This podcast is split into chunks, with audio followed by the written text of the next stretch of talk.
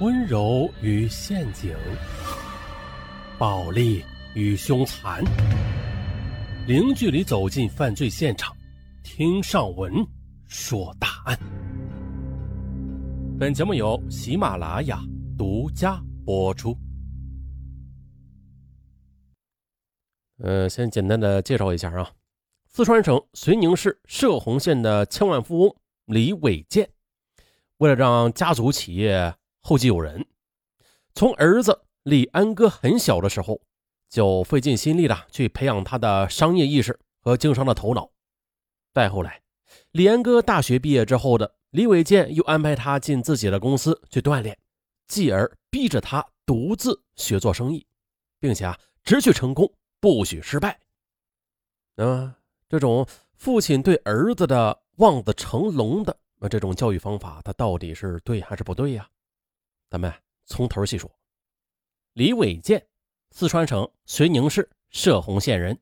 大学毕业之后，借钱创办了一家建材公司。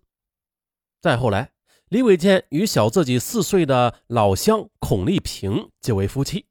次年十月，儿子李安哥出生了。而也就在这个时候呢，他的建材公司的资产已经有数千万了。呃，自然而然的。就如大多数的家庭一样，这儿子出生之后，李伟建和妻子平时讨论最多的就是希望李安哥将来长大之后能够继承衣钵啊，将家族企业延续下去。于是，从李安哥上幼儿园时起，这李伟建呢就开始培养他的商业意识了。平时给他买回来的既不是各种玩具，也不是好看的图书，而是古今中外的商界名人传记啊。他经常和妻子给儿子讲书中的故事，然而李安哥听后似懂非懂，这日子久了就变得十分的厌烦。那可不是嘛，人家小小的年纪，你给人家讲这些，那谁谁不烦呢？是吧？是听童话故事的年纪啊，你别给人家讲这些。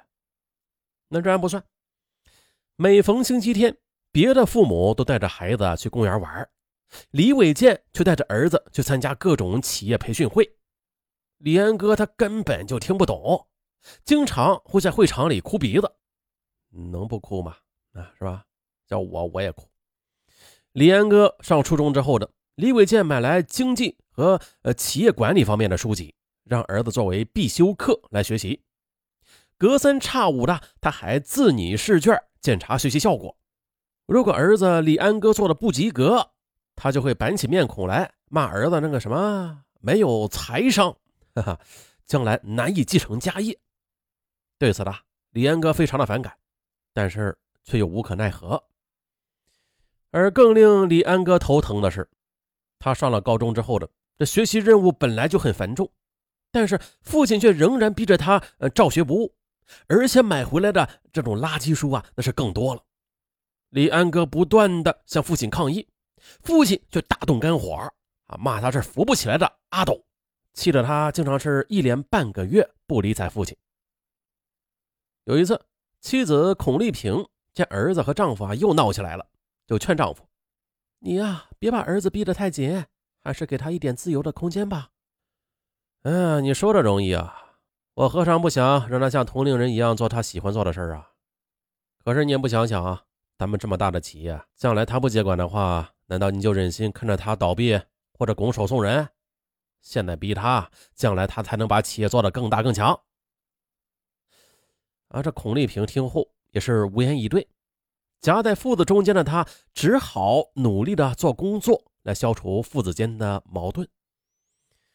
啊，虽然父母希望李安哥将来能够继承衣钵，嗯，叱咤商海，但是性格有些文静腼腆的李安哥却志不在此啊。他的理想是当一名教师，因此。高二分科时，他非常想选择文科，但是父母却非逼着他报理科，并且让他呃高考时候啊冲刺西南财经大学，目的就是让他更好的学习商业知识。李安哥再三的抗议，可是李伟健却苦口婆心的做工作，讲他自己是如何白手起家的呀，又如何艰苦打拼的苦难经历，然后又声泪俱下的说：“儿子。”我奋斗了这么多年的心血，难道你就看着他断送在你的手里吗？难道你非要逼我把公司送给外人？这些话，李安哥的耳朵啊都快听起茧子了。但是看着昔日威武的父亲如此的动情，他的意志也就有所松动了。李伟健趁热打铁，又悄悄地找到了李安哥的老师，啊，请他做通了儿子的工作。然而呢，这心灵压抑的李安哥学习成绩从此就一落千丈了。二零零二年高考，他的成绩比西南财经大学的录取线低了一百多分。在父母的高压之下，他又复读了一年。啊，尽管父母前后给他请了十多名家教吧，但收效却是甚微的。这不，零三年的高考，他的成绩更差了。啊，再也不愿意复读的他呀，便自作主张的填报了绵阳师范学校。李伟健得知，气得朝他咆哮。啊！你真是朽木不可雕也。上大学之后的李安哥难得的耳根清净了，也很少主动的跟家里联系。李伟健却频频的打电话叮嘱他，在学校啊，你也一定要抽时间多看一些商业知识。二零零四年的暑假，李安哥他不想回家，便在绵阳一家餐厅里给人当服务员。李伟健得知之后，便和妻子连夜驾车赶到了绵阳，要拉他回家。他呢，则生气的抗议道：“你们一天到晚只会逼着我做不愿意做的事儿，啊，那个家让我感到很累，我不想回去。”可是父母硬是啊，把他给拽上了车。回到家之后的他的心里便开始记恨父亲了。无精打采的他，除了应付父亲布置的家庭作业，就是沉迷于网络之中，以玩游戏来发泄心中的怨气。开学后的他，索性关闭手机。不再跟家里联系了，就这样呢。在与父母的抗争之中的李安哥度过了大学时光。二零零七年七月的李安哥本想是出去寻找工作的，但是李伟健却将他安排到了自己的公司做销售。他希望儿子从基层一步步的做起，积累经验。可是李安哥他却对销售没有一丁点兴趣，他每天也是牢骚满腹，对工作嘛也是草草的应付。甚至最后呢，还把公司的几个大客户都给得罪了。他因此也是多次的遭到了父亲的痛骂。啊，这本来工作就不喜欢啊，还得挨骂，早就想罢工的他，索性呢就离家出走了，来到了绵阳。来到绵阳租房子住下来之后，连哥是终日的沉浸于网络游戏之中，并且在游戏中结识了女网友王嫣。这王嫣。是绵阳人，在当地的一家广告公司做文员，和李安哥是同龄，两个人经常会在网上切磋一些技艺。哎，很快的，这恋爱啊，并且同居了。